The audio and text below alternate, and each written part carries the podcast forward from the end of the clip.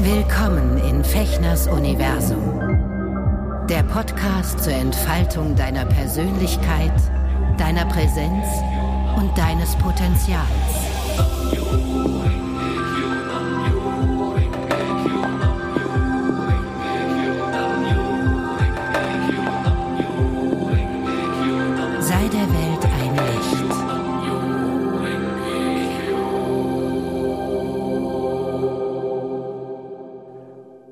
Hallo, ihr Lieben in nah und fern. Herzlich willkommen zur allerersten Folge von Roman Schamow und mir nachgedacht. Hier in meinem Universum, Fechnes Universum Podcast. Äh, ich grüße euch und vor allen Dingen Roman, ich grüße dich. Ich freue mich total, dass wir das jetzt endlich starten, die Nummer hier. Wie geht's dir? Ja, super, äh, Sven. Ich danke dir. Und ich grüße euch natürlich auch recht herzlich. Ähm, es ist aufregend und es ist schön und es ist ähm, ein Abenteuer und ich glaube auch eine Reise. Und ich freue mich sehr, dass wir alle, die zusammen jetzt und wir beide zusammen diese Reise unternehmen und uns überraschen werden lassen, was da so an unseren Fenstern, unseren inneren und äußeren Fenstern vorbeiziehen wird.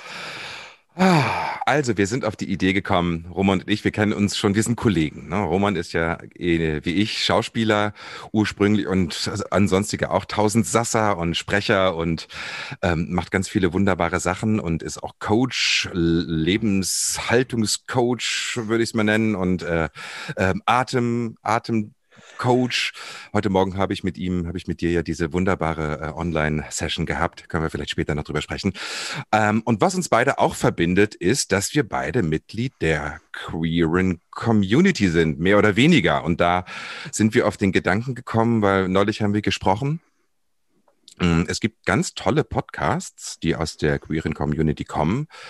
Ähm, viele ganz unterschiedliche, aber uns ist aufgefallen, dass es wenig ähm, sozusagen Austausch oder Podcast-Gespräche gibt, wo es so ein bisschen so die ältere Generation zu Wort kommt. Und wir beide haben festgestellt, okay, wir sind jetzt so 50 oder knapp 50. Roman ist natürlich irgendwie gefühlt 34. Äh,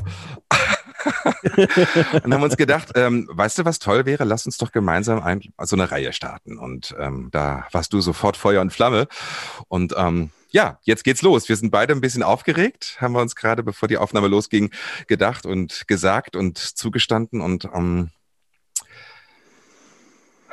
jetzt ist es soweit. Eigentlich müssten wir jetzt hier anstoßen, aber wir sind virtuell verbunden. Deswegen ist das jetzt, müssen wir dann beim nächsten Treffen, wenn wir uns wieder live sehen können, machen. Roman, ähm, wie geht's denn dir gerade? Was machst du denn? Ja, gut geht's mir, danke. Ich habe gerade innerlich äh, angestoßen mit dir und unseren äh, Hörern. Ich find's total schön. Ähm, äh, die Idee finde ich äh, super schön. Ich ähm, habe da große Lust drauf.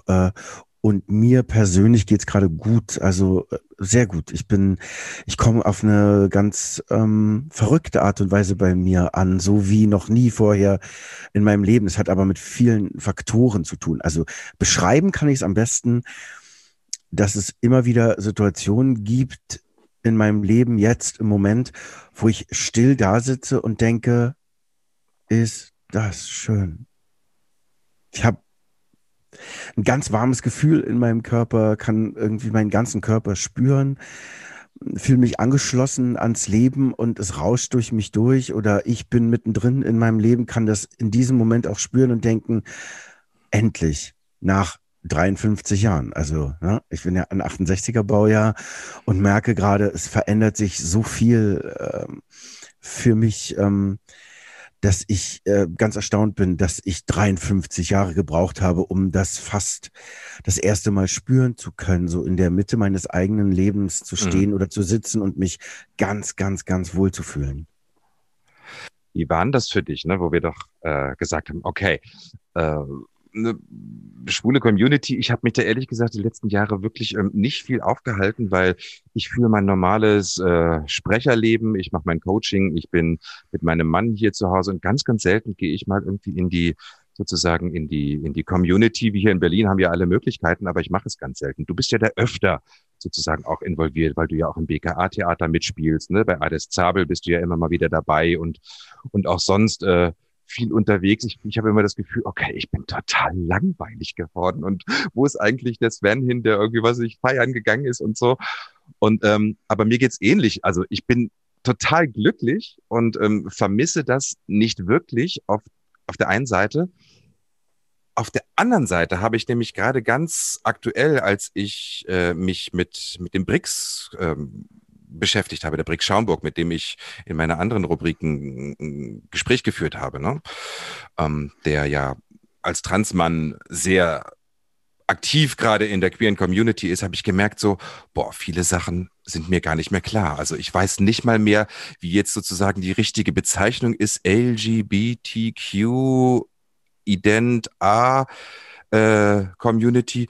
Hab gemerkt, so, ich bin echt raus was ich irgendwie auch schade finde, weil ähm, eigentlich ist es wichtiger denn je, auch wenn man, wenn man ein bestimmtes Alter dann irgendwann erreicht hat und vielleicht auch die ganzen Dinge, die man als Jugendlicher und als junger Mensch und als junger, auch schwuler, schwul lebender Mensch oder queer lebender Mensch erlebt hat, dass man die auch irgendwie weitergibt und darüber kommuniziert.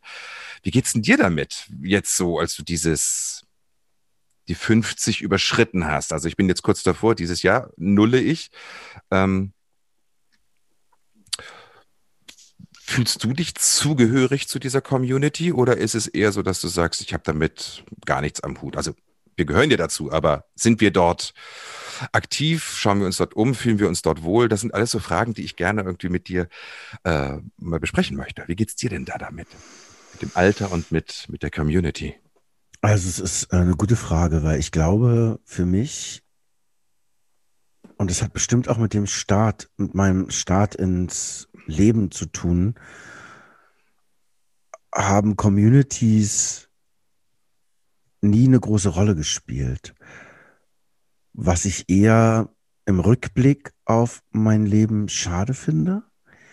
Das hat aber wieder mit was ganz anderem zu tun. Also ähm, ich bin im Osten groß geworden, bin in, in dem Rest einer jüdischen Familie, die sich gerade so hat retten können vor dem Nazi-Wahnsinn groß geworden im Osten und habe dadurch erfahren, wie, wie es ist, in einer kompletten Vakuumblase von Gott sei Dank bringt uns niemand mehr um, für was wir sind. Bloß still sein, nicht so viel Aufmerksamkeit erregen. In so einer Blase bin ich groß geworden und das hat äh, für mich ganz lange gedauert, ehe ich überhaupt, und das meinte ich auch vorhin, als ich gesagt habe, ich habe so ein bisschen, das ist, es ist so mein Gefühl, ich habe so ein bisschen mein Coming Out. Das habe ich nicht gesagt, aber das ist so, das könnte man so sagen. Und zwar mein Coming Out of ähm, einer schrecklich abgetrennten Bubble äh, von Überleben. Ich bin so Stück für Stück ins Leben und in die Menschen und in ein Zusammensein hinein ähm, gestolpert und habe erst mit Lucy, als ich angefangen habe, mit Lucy zu singen, mit Lucy van Ork, der hat in den 90er Jahren einen Riesenhit gehabt mit Weil ich ein Mädchen bin. Ähm, und dann kam noch Hey Süßer hinterher und sie ist nach wie vor eine tolle Musikerin. Und ähm, Lucy ist ein Mensch, die war schon immer sehr involviert, so in äh, Movements, in wie sind Menschen zusammen, was für, was für eine Meinung vertra also vertrete ich und mhm. wie involviere ich mich in etwas. Und da hat es erst angefangen, vor allen Dingen mit der, mit der Community, für mich eine Rolle zu spielen, weil wir auf einmal 2013 den ersten Song geschrieben haben für den Christopher Street Day äh, in Berlin. Ach, das wusste äh, ich gar nicht, echt? Ja, das war total krass. Also für uns auch total krass. Es gab vorher noch nie einen Song für äh, äh den Christopher Street Day und seitdem gab es dann immer wieder jedes Jahr einen Song. Und ähm, da habe ich gemerkt, oh Gott, das es ist extrem wichtig, dass man ein Zusammengehörigkeitsgefühl generieren kann, gerade wenn man aus einem Background kommt, der in erster Linie schmerzgeprägt ist. Und ich glaube, das ist bei unserer Community sehr, sehr oft der Fall, weil du in deinem dir selber bewusst werden ähm, an, an Grenzen stößt, die du für dich selber einordnen musst und die nicht von deinen Eltern meistens aufgefangen werden oder die dir auch nicht von deinen Eltern erklärt werden, sondern du musst damit umgehen, dass du auf einmal feststellst, ich bin aber irgendwie doch anders als die anderen sind. Und das ist etwas, was ich gerne und immer wieder weitergeben will, meine Erfahrungen mit diesem Phänomen und nicht nur an die an die äh, queere Community, sondern generell an Menschen ist für mich immer wichtig zu sagen, für mich war das ein größtes Erstaunen, dass ich anders war, als ich dachte, dass ich hätte sein sollen können müssen. Und hm.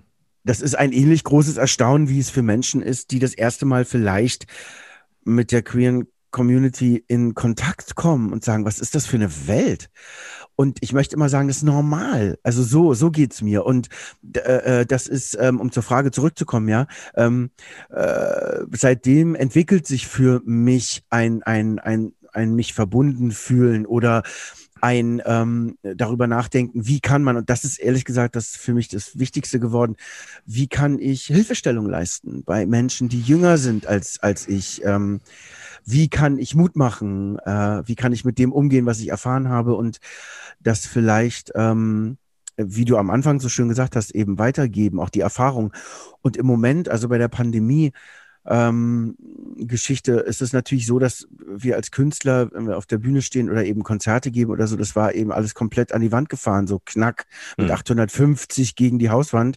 Ähm, und da jetzt langsam wiederzukommen und langsam wieder in Verbindung zu gehen und mh, mm, festzustellen, inwiefern äh, kann ich mich involvieren. Und da kam ja auch deine Idee zum Beispiel jetzt, diesen Podcast zu machen wie involvieren wir uns? Also wie, wie, was können wir da, dazu geben? Ich, so geht's mir im Groben. Du merkst, es ist ein sehr komplexes Thema. Ja, ähm, absolut. Deswegen möchte ich das unbedingt mit dir hier machen und gerne irgendwie ja. in einigen Gesprächen ne, das, das, äh, das aus allen Perspektiven betrachten, weil ich habe auch das Gefühl, okay, ich habe mich, ich, das ist interessant, dass du sagst, du hast dich nie so richtig dazugehörig gefühlt. Ähm, es ist eins meiner Lebensthemen, irgendwie das Gefühl zu haben, ich gehöre nicht dazu.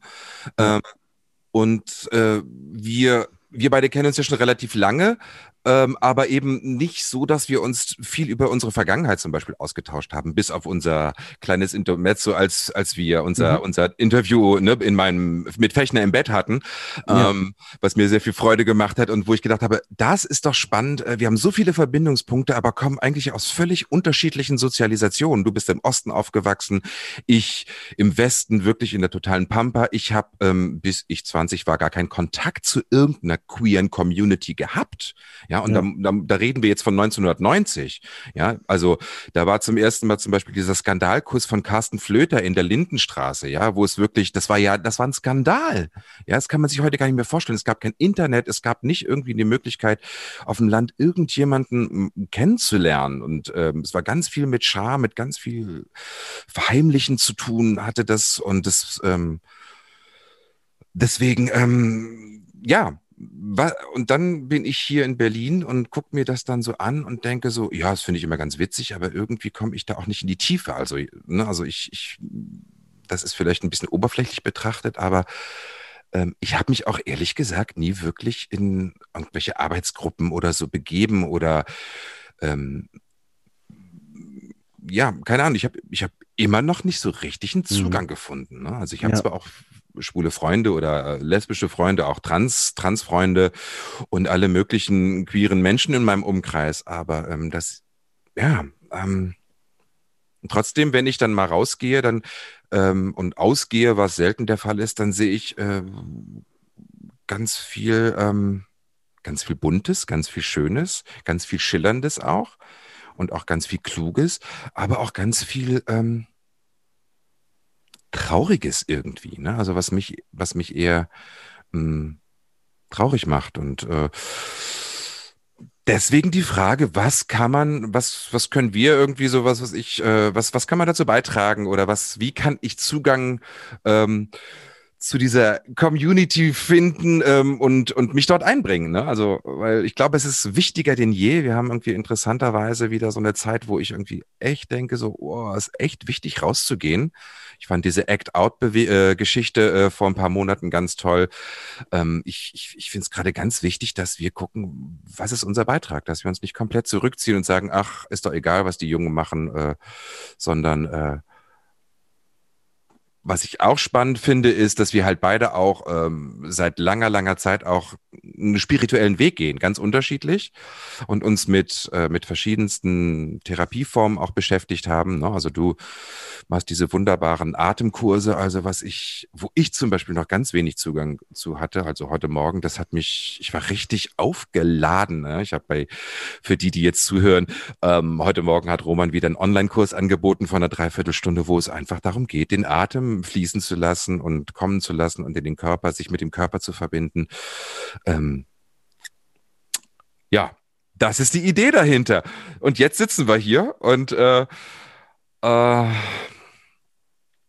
bist du eigentlich, weil du vorhin sagtest, äh, du bist im Osten aufgewachsen, bist du in einer größeren Stadt aufgewachsen oder wie war denn das in deiner Jugendzeit, als du, als du sozusagen ähm, deine sexuelles Erwachen hattest. Ähm, hast du das für dich behalten oder wie war das denn?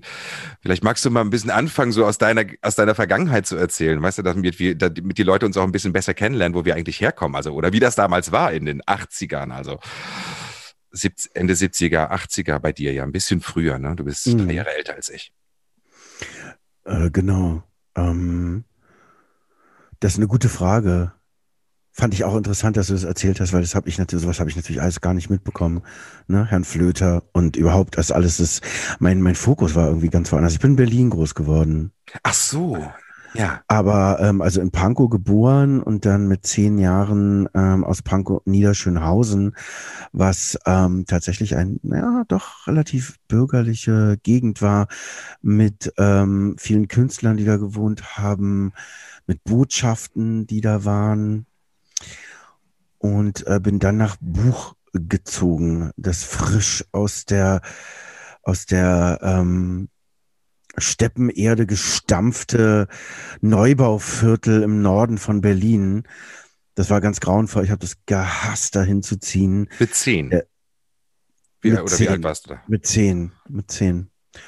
Und das war ein, ein, ein, ein, ein, ein ekelhafter Umbruch so in meinem Leben, ja. Also da raus aufs Dorf zu ziehen, was ich dann später, ehrlich gesagt, nach Mauerfall auch nochmal mitbekommen habe, weil ich bin dann erst in meine erste Wohnung wiedergezogen. Die war dann wieder in Pankow in der Neumannstraße, also im Neumann-Kiez. Das ist, äh, genau, also da ist, ich finde, die Gegend ist da immer noch äh, relativ unverändert. Ist auch sehr ambivalent, da äh, äh lang zu laufen.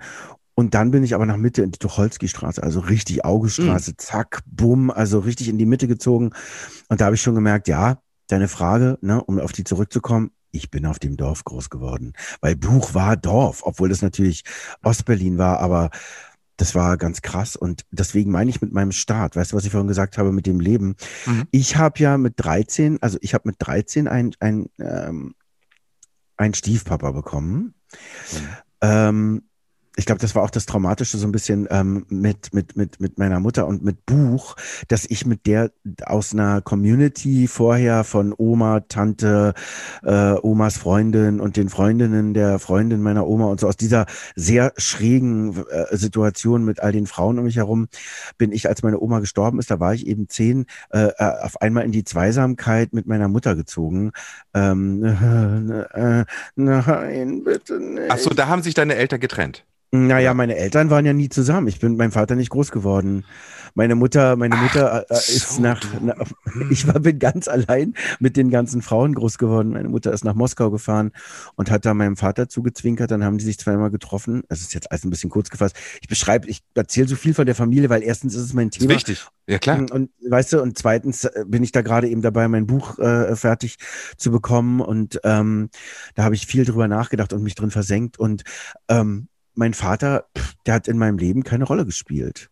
Das war ähm, erst mit 35 habe ich den getroffen. Das war sehr viel später. Und insofern war das dann so, dass ähm, ähm, man hört Hunde bellen ne, im Hintergrund. Das ist aber sind unsere Hunde. Ich also ich höre es nicht, aber das ist nicht okay. Ich höre das. Ist, das, ist das Leben. Ey, das kann auch sein, genau. dass hier die die Polizei in der Hermannstraße vorbeifährt. Ja. Also von daher ja. äh, mitten im Leben, so soll es doch sein. Also ne? genau, genau mittendrin.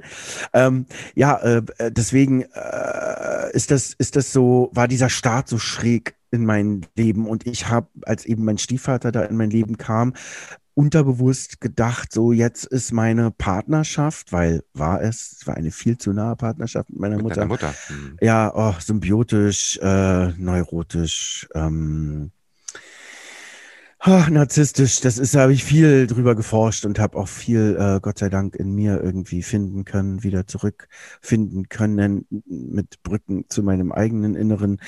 Ein, ein, ein sehr kom komplexer und komplizierter Prozess.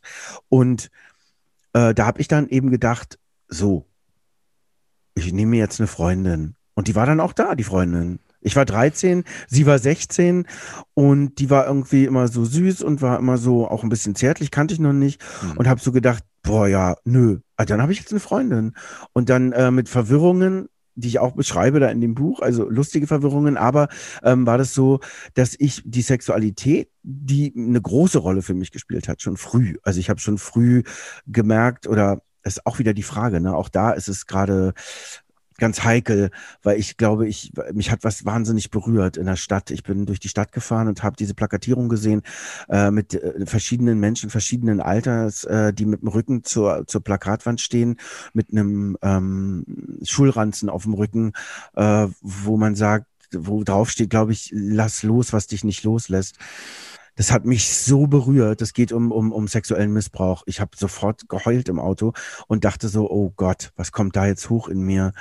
Mhm. Und das sage ich jetzt aber nur ähm, deshalb, weil ich da gerade noch am Basteln bin und nicht weiß, warum Sexualität so eine große Rolle in meinem Leben schon gespielt hat. Ich habe mich sehr mit mir selber befasst auch. Was, was, was, wie, wie geht's mir, wenn ich da zum Beispiel, das ist auch ein Kapitel, wo ich beschrieben habe, ich habe das Massagegerät meiner Mutter auf dem Tisch gefunden, zufälligerweise. Also Massa wirklich, Massage für Rücken und Kopf und so Zeug.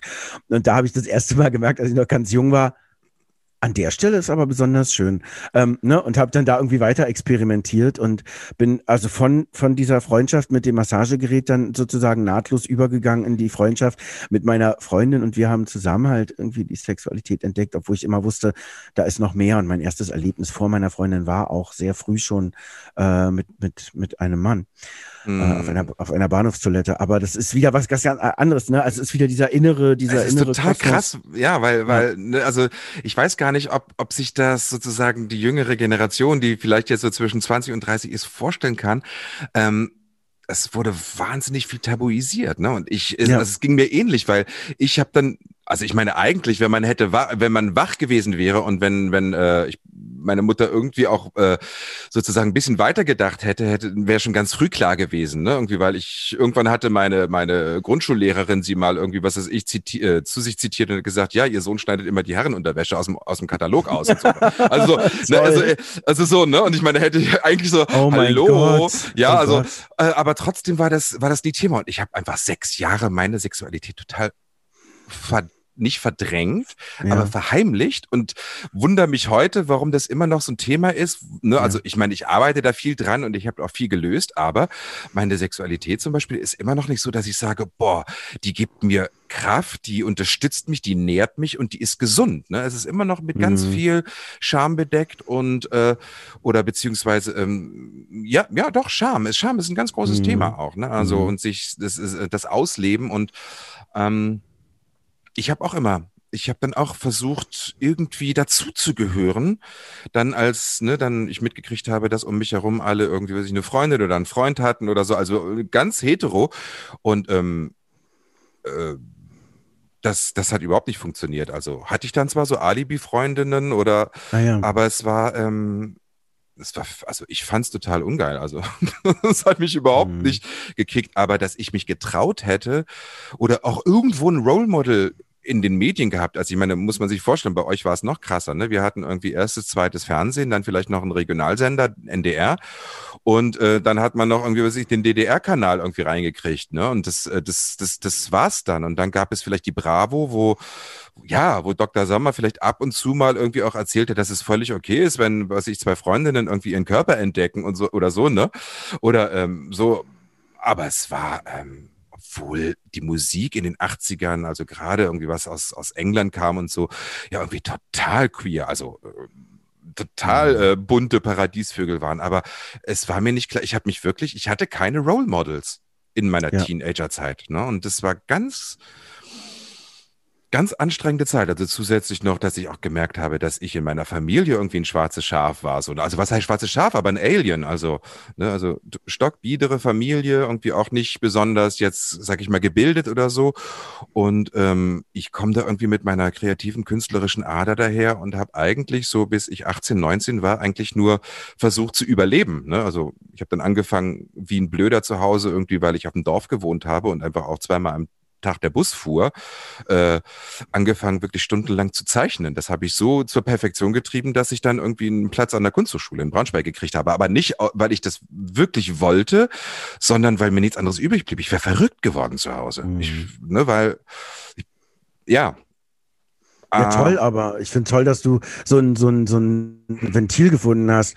Meins ist leider, das heißt leider, ist ja auch egal, aber also egal im Sinne von, ist ja weder gut noch schlecht, aber äh, mein, mein Ventil war schon, und das hatte auch Auswirkungen für später, ähm, ähm, immer mein eigener Körper oder praktisch das, was der, was, was, was das macht in mir hormonell. Und ich muss ganz ehrlich sagen, also für mich, und das mit dem Role Model ist total interessant, weil klar sind wir an nichts rangekommen. Auch wieder was, was ihr euch schwerlich, schwerlich vorstellen könnt. Äh, die jüngere, jüngere Generation, das sind wir auch nicht die Ersten, die das jetzt sagen, aber es gab eben gar kein Internet. Ne? Also können, können wir uns deutlich Null. dran erinnern. Ja. Und du konntest nicht mal was nachgucken oder mal was. Ich weiß noch, es gab Pornohefte von einem äh, äh, Klassenkameraden von mir. Da sind wir hingegangen und haben uns das angeguckt bei dem zu Hause und da habe ich gelernt, wo bei der Frau die sitzt und warum die in Filmen das so machen und nicht so in so Liebesfilmen. Ich habe das alles gar nicht gewusst. Das war total absurd für mich, das zu sehen und irgendwie festzustellen und dass das eben die Eltern auch nicht gesehen haben, so wie bei dir eben auch, ja äh, ich finde auch, ich habe so eine Aufnahme von äh, das äh, aus dem Osten, wo ich als Siebenjähriger zu sehen bin. Ich gucke den Kleinen an und denke, das ist doch klar, dass der, dass der ein anderes dass der Leben verzaubert führt. ist. Die, ja, ja, wirklich. Ja. Du siehst, der ist so zart, der ist so süß, hat mich so berührt, ihn zu sehen. Da habe ich gesagt, ist doch offensichtlich, aber nein, natürlich nicht. Wenn es äh, wenn's diese Wahrnehmung nicht gibt oder was nicht sein darf, nicht sein kann, dieser schreckliche Spruch, der aber irgendwie auch so wahr ist. Das ist, sich auf sich selber so geworfen zu sein. Das ist schon hart. Und ich glaube aber, und das finde ich erstaunlich, das ist heute durchaus immer noch ein Thema. Und das ist, was mich oft so traurig macht, wo ich denke, wir denken vielleicht, es ist so viel einfacher, ein Coming Out zu haben oder ähm, zu sagen, ey, pff, aber für mich ist es heute so und ich fühle eher so. Es ist bestimmt. Das glaube ich gar nicht. Das glaube ich gar ja. nicht. Gerade wenn man, ne, ich ja. meine, wir sind hier in Berlin in so einer Blase, wo auch alles möglich ja. ist und was es auch nicht einfach ist. Aber auf dem Land. Also meine Mutter hat mir vor Jahren mal gesagt, wo ich wirklich von Berlin die Schnauze voll hatte, habe ich gesagt, komm, ich, ne, ich ziehe mit meinem Mann irgendwie äh, nach Minden. Und sie meinte dann so, ja, finde ich ja ganz toll eigentlich die Idee und ich würde mich natürlich freuen, aber ich glaube, das ist keine so gute Idee, wenn ich mir hier so die Leute mhm. angucke, da werdet ihr es als schwules Paar auch nicht unbedingt leicht haben. Ne? Wo ich dachte so, ja. Alter, das ist immer noch so. Ja. Das ist immer noch so. Denke ich auch, ja. Und ähm, ich meine, damals war es dann wirklich so, äh, ja, dann irgendwann im Denver-Clan tauchte dann der schwule Stephen Carrington auf. Ja, so, ich, das war das erste, was ich so in meinem, mit meinen 13, 14 Jahren dann irgendwie wirklich gucken durfte, was so Erwachsenen-Serie war. Und ich habe natürlich solche Ohren gekriegt und dachte so, wow, was ist denn das hier? Aber ich meine, das war halt die Schwuchtel. Ja, und das El war Corley so, war das, ne, oder? El Corley damals, ein toller Typ, ja, der wurde dann irgendwann ja. ausgewechselt, ne, da hat dann ein anderer Bohrinsel, Bohrinsel. Hm. Aber, aber überleg mal, ähm, ne, also, und dann war sozusagen dann habe ich gedacht, so, okay, ehrlich gesagt, wenn, wenn ich zugebe, irgendwie, ich finde ja Männer schon irgendwie sehr, sehr spannend und aufregend und so heimlich und so. Mhm. Ähm, und habe gedacht, okay, aber das wird, also ich hatte schon Probleme genug. Wenn ich jetzt noch irgendwie, was ich das thematisiert hätte, wäre ich wahrscheinlich irgendwie, wäre ich, wäre ich gesteinigt worden da auf dem Land. Also, so, also erstmal von meiner Familie, weil das, das ist ja, das ist ja peinlich, was sollen denn die Nachbarn sagen? Ähm, und aber eben auch von der, in der Gesellschaft. Ne? Also es, oh, und naja, also ich meine, letztendlich hat es mich dann dazu geführt, dass ich dann irgendwie dann mit Mitte 20, als ich dann eigentlich so alles erreicht hatte, was ich mir so vorgenommen hatte. Ich hatte erst Kunst studiert, dann Schauspielschule gewechselt und dort meine Ausbildung gemacht, hatte ein Anfängerengagement am Theater, so wie man das alles macht. Also ich habe da natürlich einen riesen Ehrgeiz entwickelt, so zu zeigen, ey, ich bin was, ich kann was und sowas. Das hat mich immer gepusht. Ja, aber eigentlich war es ein totaler Raubbau an meiner ganzen Energie, körperlich, seelisch, geistig. Ich bin in einer fetten Depression gelandet und war hochgradig wirklich ähm, selbstmordgefährdet, ja. Und, und nach außen hin hat es aber keiner gesehen. Ich habe da schon zehn Jahre gelernt, ähm, mich komplett nach außen hin etwas vorzuspielen, was ich eigentlich gar nicht bin. Ja, und die letzten 25 Jahre jetzt, also die zweite Hälfte meines Lebens, ja, ich habe dann mit 25 glücklicherweise ja mit meiner buddhistischen Meditation angefangen, die wirklich meine Rettung war. Ne? Seitdem versuche ich ähnlich wie du sozusagen diese ganzen Wunden überhaupt erstmal an die Oberfläche zu holen, mir dessen bewusst zu werden, sie durch, zu, zu durchleben, zu heilen und äh, anzunehmen und zu akzeptieren. Und jetzt geht es mir ähnlich so seit eigentlich seit Beginn von Corona habe ich gemerkt, so alter Falter, okay, ich habe jetzt sieben mal sieben Jahre hinter mir. Also ich habe so einen Zyklus, ne, wenn man das aus der spirituellen Perspektive betrachtet, ein Lebenszyklus hinter mir. Ich fange jetzt quasi mein zweites Leben in dieser Inkarnation an. Ne, und habe gedacht so, und das hat mich vorhin berührt, als wir angefangen haben zu sprechen, als du sagtest, ähm, ich bin ganz dünn, ich bin ganz ähm, auch verwundbar und, und dünnhäutig, aber in einem positiven Sinn. Ne? Also dankbar, dass ich das überhaupt geschafft habe, bis hierhin mhm. zu kommen. Und jetzt stellt sich die Frage, was gebe ich? Deswegen habe ich zum Beispiel angefangen, irgendwie von meiner buddhistischen Praxis zu erzählen, da, da eine Rubrik drüber zu machen. Und vielleicht hilft es dem einen oder der anderen, in irgendeiner Form eine andere Perspektive einzunehmen, weil mir hat es das Leben gerettet. Also das hat keine Therapie, keine Psychotherapie äh, geschafft. Ich habe das zwei, dreimal probiert, wovon zwei wirklich der Therapeuten eine Katastrophe waren, weil sie null Ahnung hatten, ähm, wie das ist. Ähm, ja, wie das ist, äh, als, als schwuler junger Mann irgendwie in diese Welt zu starten. Ne, das war. Auch nicht äh, nur wahrscheinlich, ne? Wahrscheinlich ist es ja auch so, ähm, das finde ich so interessant, ähm, dissoziiert zu sein von sich selber, weil du halt eben mit, mit auch sehr narzisstischen Eltern wahrscheinlich groß geworden bist, oder? Also, wo du eben kein. Anderes Thema Eltern machen wir mal eine extra Folge drüber, ja, ne? Und, und ja. vor allen Dingen auch Vaterfigur. Das finde ich ein ganz spannend, mhm. weil du sagst, du hast auch ganz heftige Geschichte. Also den Vater mit 35 ja. kennengelernt. Ja. ja. Deswegen, Dissoziiert ist richtig. Ja. ja. Und da eben nicht nur zu finden, dass man eben auch ähm, von der Veranlagung her ähm, andere Bedürfnisse hat als die Masse. Ähm, ich äh, finde es eben auch, äh, denke ich, sehr wertvoll, an der äh, queeren Community weitergeben zu können. Es lohnt sich, über sich und sein Leben und das, was das heißt, nachzudenken. Denn äh, ich habe das natürlich schon erlebt, dass äh, wenn du den Mustern folgen kannst und sagen kannst so, ja, ich heirate dann, habe hier meine Frau, drei, vier, zwei Kinder irgendwie und dann macht man so, stößt man auch an die Grenzen, aber du hast, du warst eben nicht so früh schon, du musstest nicht so früh schon sagen, stopp mal, was, was passiert hier eigentlich? Sondern du bist so dem gefolgt, was alle vorleben. Walz, Walz, das macht man eben so und dann äh, äh, äh, ähm, kommt das, glaube ich, der Anstoß nochmal viel später. Und ich glaube, deswegen gibt es auch in der Community äh, so viel Empfindlichkeit, die, die es eben gilt, auch abzuholen und äh, zu sagen, das zählt, du zählst. Mit dem, was mhm. du fühlst, äh, äh, spielt, du spielst eine, äh, du, du spielst eine Rolle, nicht eine Rolle spielen, sondern du, du hast du bist wirklich, wichtig, ähm, ja. Also, ja, ja. Und das, was du fühlst, ist wichtig. Dein Gefühl ist wichtig. Du wirst gehört. Das ist das Wichtige bei allem. Ja, ja, es hat natürlich, ähm, ne, also oft wird ja dann so gesagt, ach Mensch, Drama Queen und sowas. Ne? Also ja, ich kann auch gerne Drama Queen sein, aber das ist nicht irgendwie, um mich jetzt irgendwie darzustellen, sondern weil ich wirklich in ganz vielen Bereichen, was den Respekt mir gegenüber oder die die die Wertschätzung, die ich mir wünsche von meinem Gegenüber, was ich auch übe, also ich scheitere mich auch da voran, aber ich übe es, anderen meine Wertschätzung zu geben und zu sagen, so wie du bist, bist du völlig in Ordnung. Da bin ich wirklich wund, da bin ich wahnsinnig dünnhäutig und das ist auch richtig so, weil ähm, nur so kann ich Verantwortung und, und Schutz mir, also mir selber geben, ne, den, den ich lange, lange Zeit vermisst habe und ganz im Gegenteil sogar noch ähm, so tun musste, als, als wäre ich jemand anders. Ja, das ja dass, ähm, dass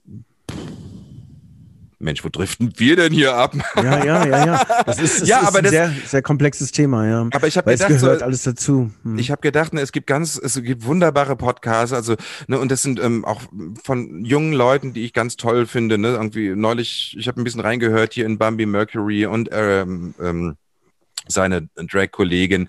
Ähm, aber ich habe gedacht, okay, das ist toll, aber ähm, wie kann man auch ein bisschen sozusagen ein bisschen mehr Reife oder oder ein bisschen mehr Lebenserfahrung, also Rückschau mit reinbringen und ne, und, und, und erklären und und auch Mut machen, ähm, dass dass es sich lohnt irgendwie auch ähm, sich mit sich auseinanderzusetzen. Was mich interessieren würde, bist du eigentlich ein Rebell gewesen in deinen Teenager und frühen Erwachsenenjahren oder bist du eher so ein so ein so, so, so, ein, so ein Mitläufer gewesen? Weil ich habe irgendwie den doofen Fehler gemacht, mit zwölf mich zu entscheiden, so zu so zu werden wie meine Mutter und mein Stiefvater, ähm, werde ich auf gar keinen Fall. Und das war natürlich, das heißt, es war Stress. Mein ganzes, meine ganzen Teenagerzeit war Stress. Ja, und äh, sozusagen Aussätziger sein. Ähm, weiß nicht, ob das die kluge Erfahrung, Entscheidung war damals, aber ich habe gedacht, okay, wenn ich nicht aufpasse ähm, und, und äh, ganz bei mir bleibe, irgendwie und so werde wie meine, wie meine Familie, die Menschen in meiner Familie, dann, ähm, dann über, dann, dann, dann sterbe ich innerlich vor, vor Langeweile. Na, und äh, bist du jemand, der in die Rebellion gegangen ist als Jugendlicher oder bist du, bist du angepasst gewesen? Ich würde es mir wünschen, ich wäre in die Rebellion gegangen. Also Ah, ähm, weiß ich gar nicht. Würde, Ich, ich, ich weiß ja auch nicht genau, das stimmt, das stimmt. Also ich habe das eher so für mich, ich habe viel zu wenig gewusst von mir selber, um überhaupt rebellieren zu können, weil ich gar nicht wusste, wo stehe ich denn? Also wer bin ich denn? Was ist denn das, was mich ausmacht und was ist das, was ich richtig kacke finde und was ist das, was ich, was ich gut finde? Keine Ahnung. Aber bei mir hat es mit 35 angefangen, dass es die ersten Auseinandersetzungen gab, auch zwischen meiner Mutter und mir fünfunddreißig? ganz spät. Ich bin sehr, sehr spät pubertär, also äh, und habe daran ultra geknabbert, weil das, was du gerade erzählst, die ganze Wut, äh, die ganze, das ganze, mh,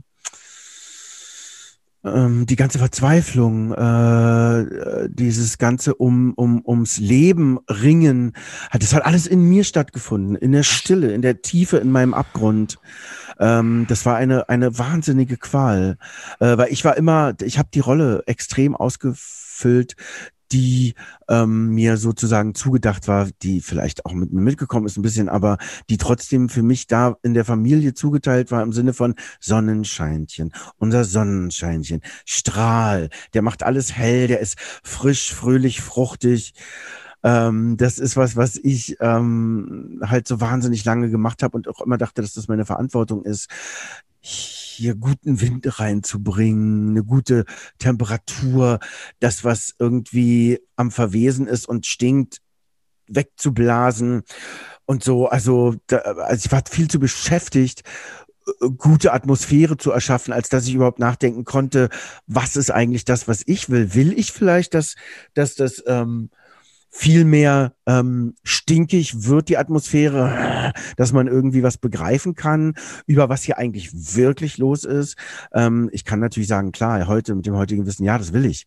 Aber äh, dazu war ich viel zu wackelig auf meinen doch sehr stämmigen Beinen. Stell mir, was, warst du so Moppel oder wie? Na, ähm, ja, ich hatte schon immer, obwohl, obwohl meine Beinchen waren eigentlich doch immer sehr dünn, aber ja. Ja, ja, ich war schon, also äh, ähm, in der Pubertät ein ganz schöner Moppel und bin jetzt durch Corona auch wieder ein kleiner Moppel geworden, Echt? weil ich diesen, ich brauchte diesen, diesen, diesen Fleisch, die Fleischmantel, sage ich immer, ich brauchte das ein bisschen und habe jetzt mir mal 15 Kilo mehr zugelegt als vorher. Ist ja auch nicht so schlimm. Ach Mensch, aber ja gut. Ich mag das ja. Ich, ich finde ja, ein Mann ohne Bauch ist ja kein richtiger Mann, aber Ja. ich habe in der Tat interessanterweise genau das Gegenteil. Ich habe irgendwie Weihnachten habe ich dann gemerkt, irgendwie ich wiege jetzt 101 mit äh, 78 1,78 ist es geht das gar nicht. Ich habe jetzt angefangen irgendwie dieses Intervallfasten mal zu machen jetzt und ich habe Mhm. 11 Kilo abgenommen. Ich wiege jetzt Ja. 89. Das ist echt krass. Das habe ich hätte ich nicht für möglich gehalten, dass mir das gelingt. Mir passt aber auch nichts mehr. Ne? Ich muss irgendwie Ja. mir neue Klamotten kaufen, aber es fühlt sich zumindest gut an. so. Genau. Aber ich selber mag ja, ich mag ja kräftige Männer. Also ich, also auch als, als, na, auch wenn ich das damals nicht offen gelebt habe, aber ich fand auch immer, ich fand auch immer reifere Männer irgendwie viel aufregender und spannender Ja. und also eigentlich bis, ja, eigentlich, ähm, ja, eigentlich immer noch, aber jetzt passiert es ganz öfter so, dass ich von so, so, so Anfang 20-Jährigen angeflirtet werde und denke so, ja. what?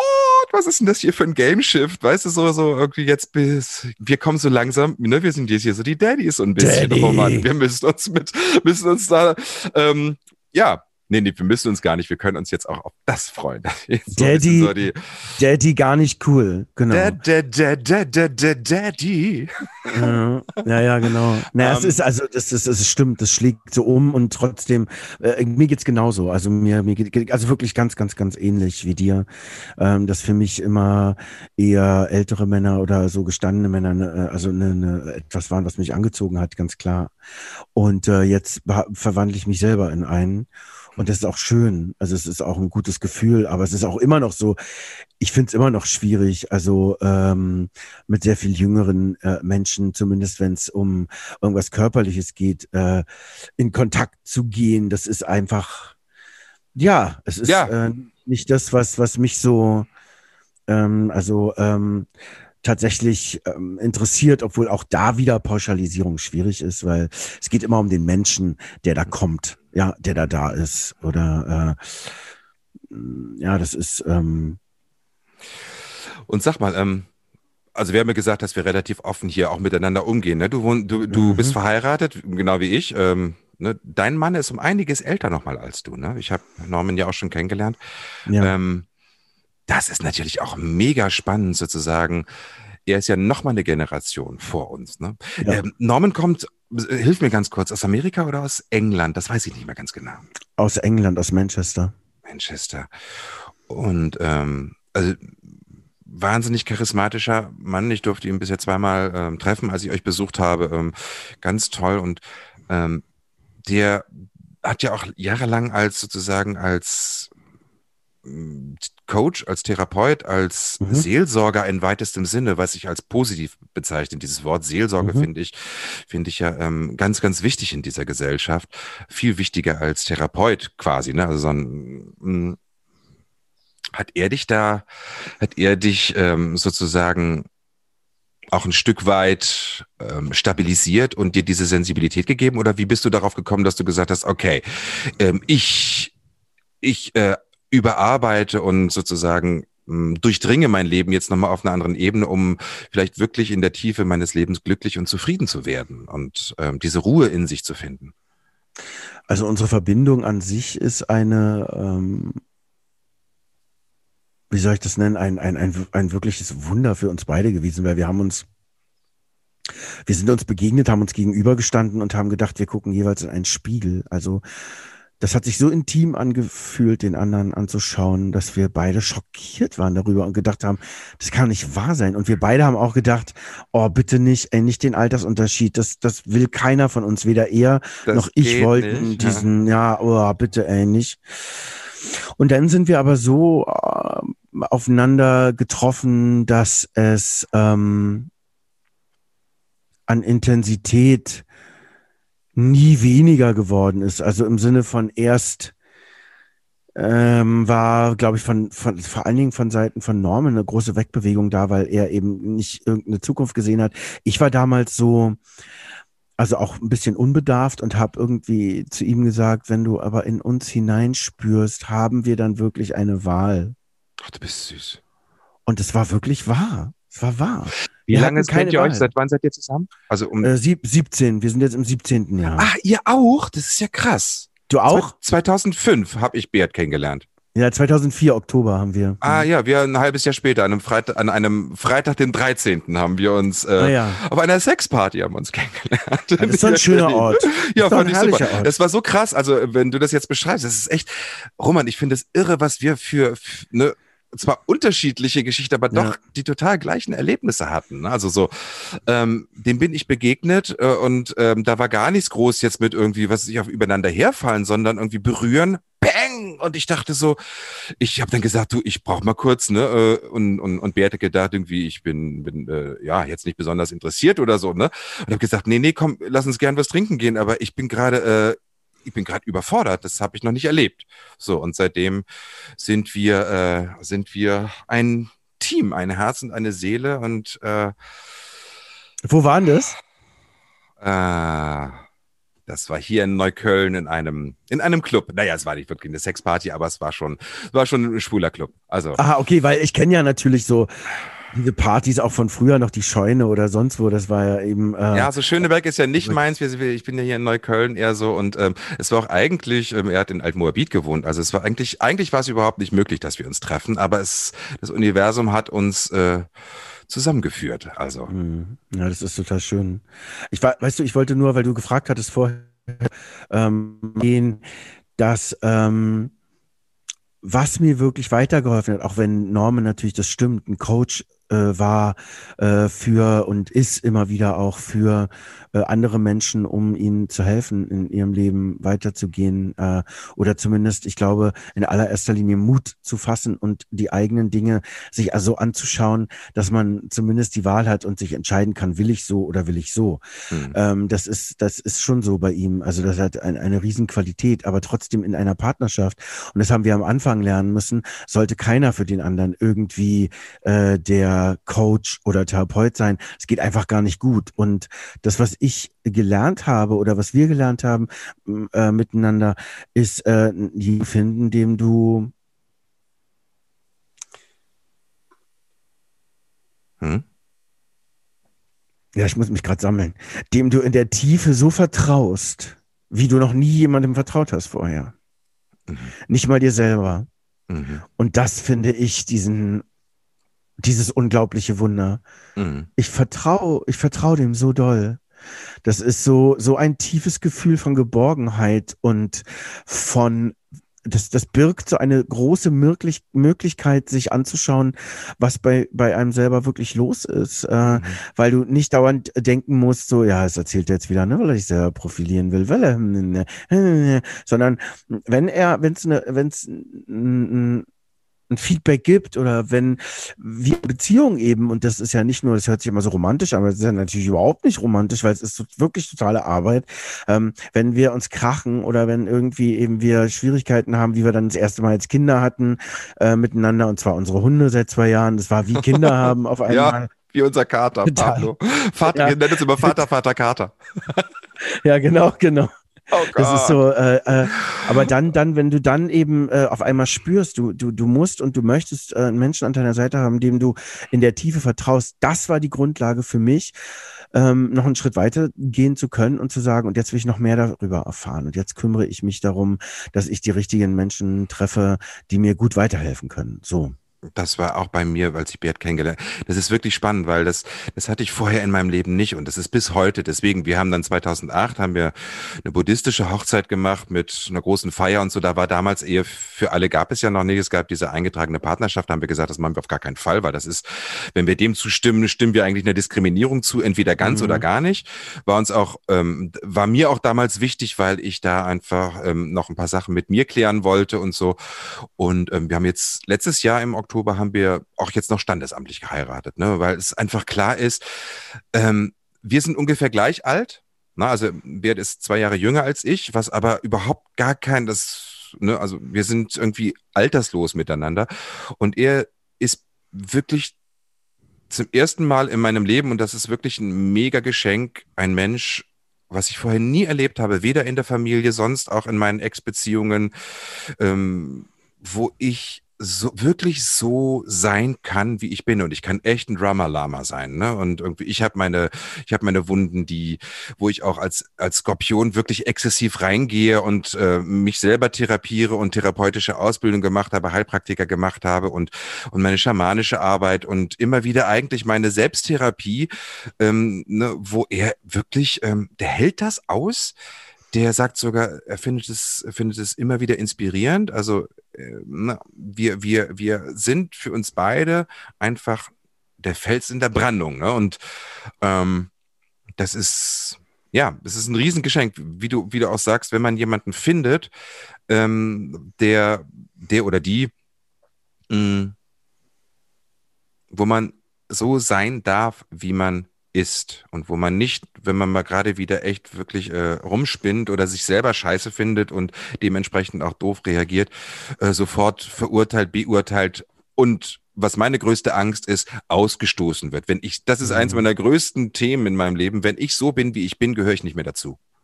Ja, das, das erlebe ich immer, immer wieder und da wachse ich und atme ich rein und, und ähm, das ist bei ihm nie der Fall gewesen. Also. Ja, schön. Ja, das ist gut. Also das, das meine ich, weißt du, mit dieser Unterstützung eines Partners, dem du eben komplett vertrauen kannst. Das ist und, wirklich toll. Und das war 2005, wo ich ihn getroffen habe, wo es eben auch noch nicht so üblich war wie heute. Guck mal, das ist jetzt 16, 17 Jahre her.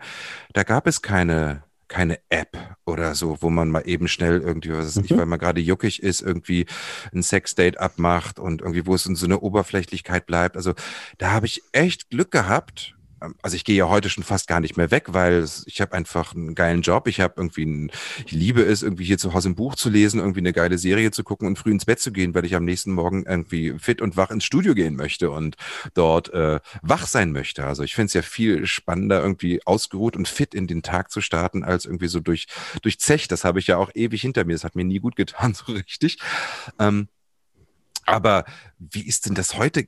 Ne? Also wie, wie findet man wirklich noch jemanden, ähm, die, äh, in echt, lernt man jemanden in echt kennen? Also ohne, ohne so eine, so eine, so eine, ähm, ohne über die virtuelle Welt.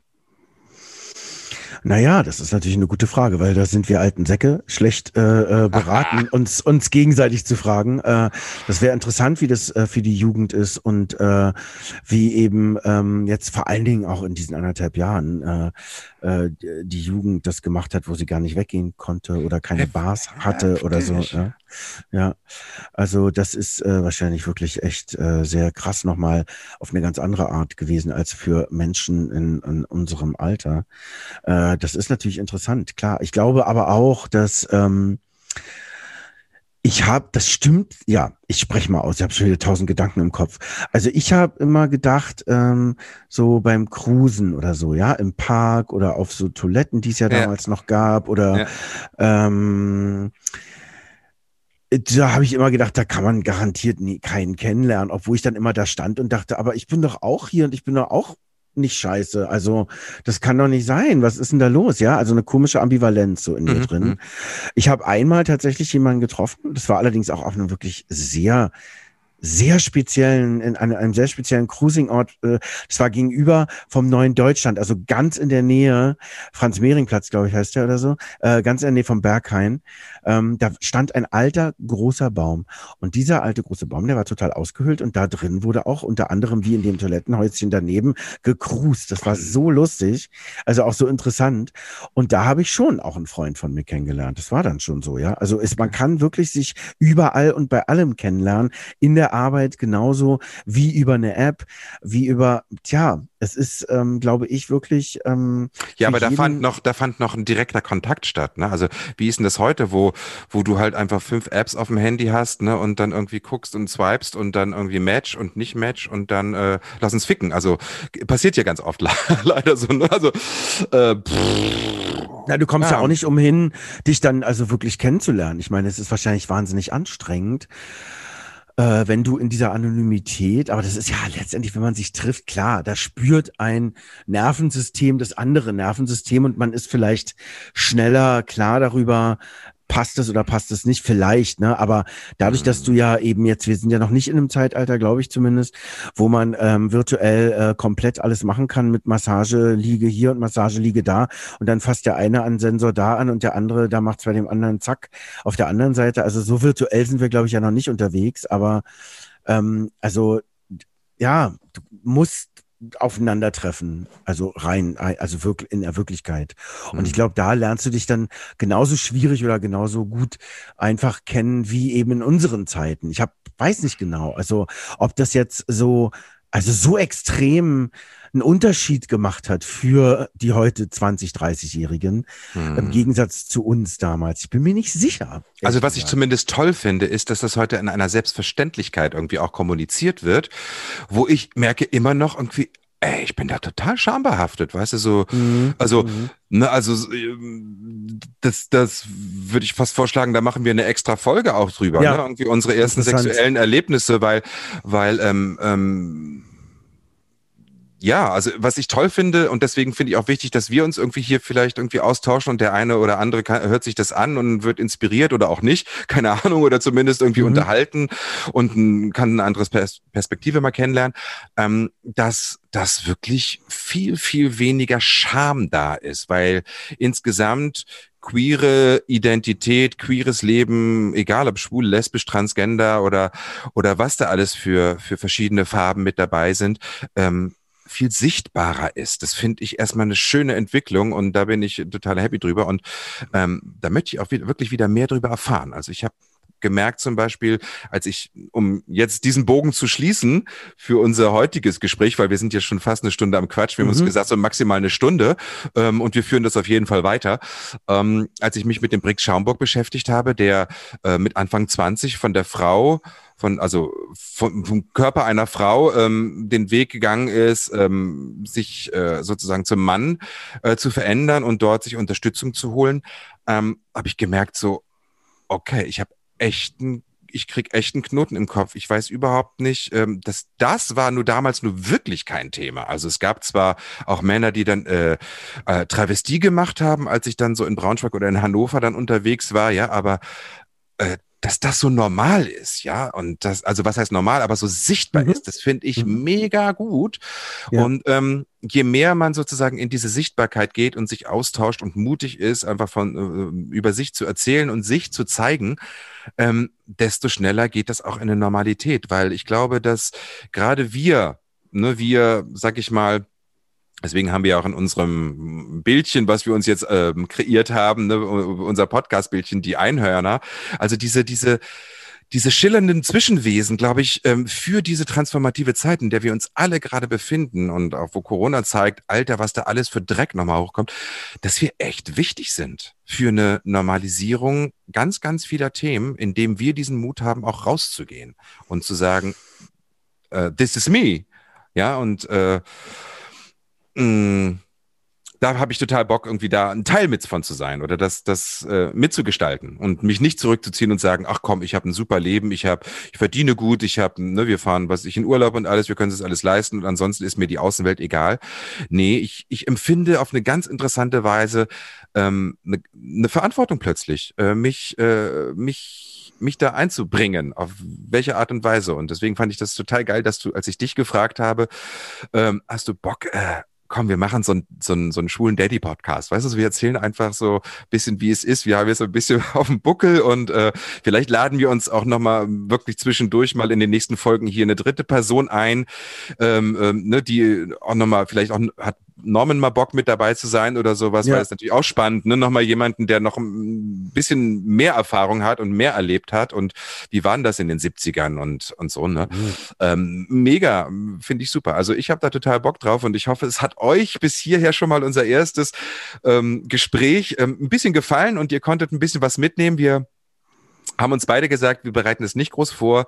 Wir ähm, äh, vertrauen einfach darauf, dass es einen Flow gibt und äh, haben uns beide drauf gefreut und wir freuen uns auch auf die nächsten Folgen, wenn ihr hoffentlich wieder einschaltet. Äh, Roman, magst du noch was zum Abschluss unserer allerersten Folge irgendwie äh, sagen? Ich glaube, ich bin erstmal soweit. Ich bin ganz happy und bin auch ein bisschen aufgeregt, äh, ja, das dann auch wirklich nach außen zu geben und zu gucken, wie da Reaktionen sind oder auch keine Reaktionen sind.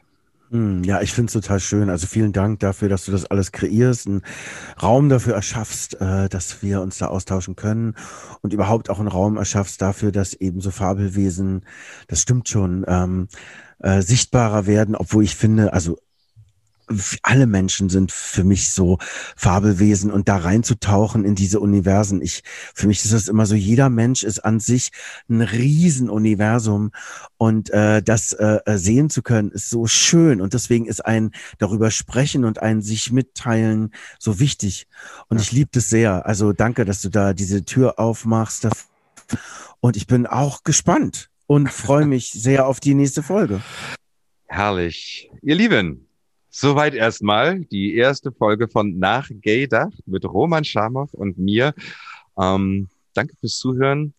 Äh, teilt es gerne weiter, wenn es euch gefallen hat. Ähm, abonniert den Podcast. Schaut mal bei Roman auf die Seite. Du bist bei Instagram unter Schamow zu finden. Ne? S-H-A-O-M-V. Schreibe ich aber unten auch nochmal in die in die ganzen Infos und ähm, ne, folgt uns gerne und ähm, total gerne Kommentare und auch wenn ihr Fragen habt an uns, also wir haben total Bock, mit euch auch in Interaktion zu treten. Vielleicht machen wir auch mal ein Insta-Live zusammen oder so, wo, ja. wo wir mit euch in Verbindung kommen können und so. Ähm, danke fürs Zuhören und bis zum nächsten Mal. Ja, ja bis gleich. ja, du sagst aber bis gleich. Schön. Bis gleich. Macht's gut. Ciao. Tschüss.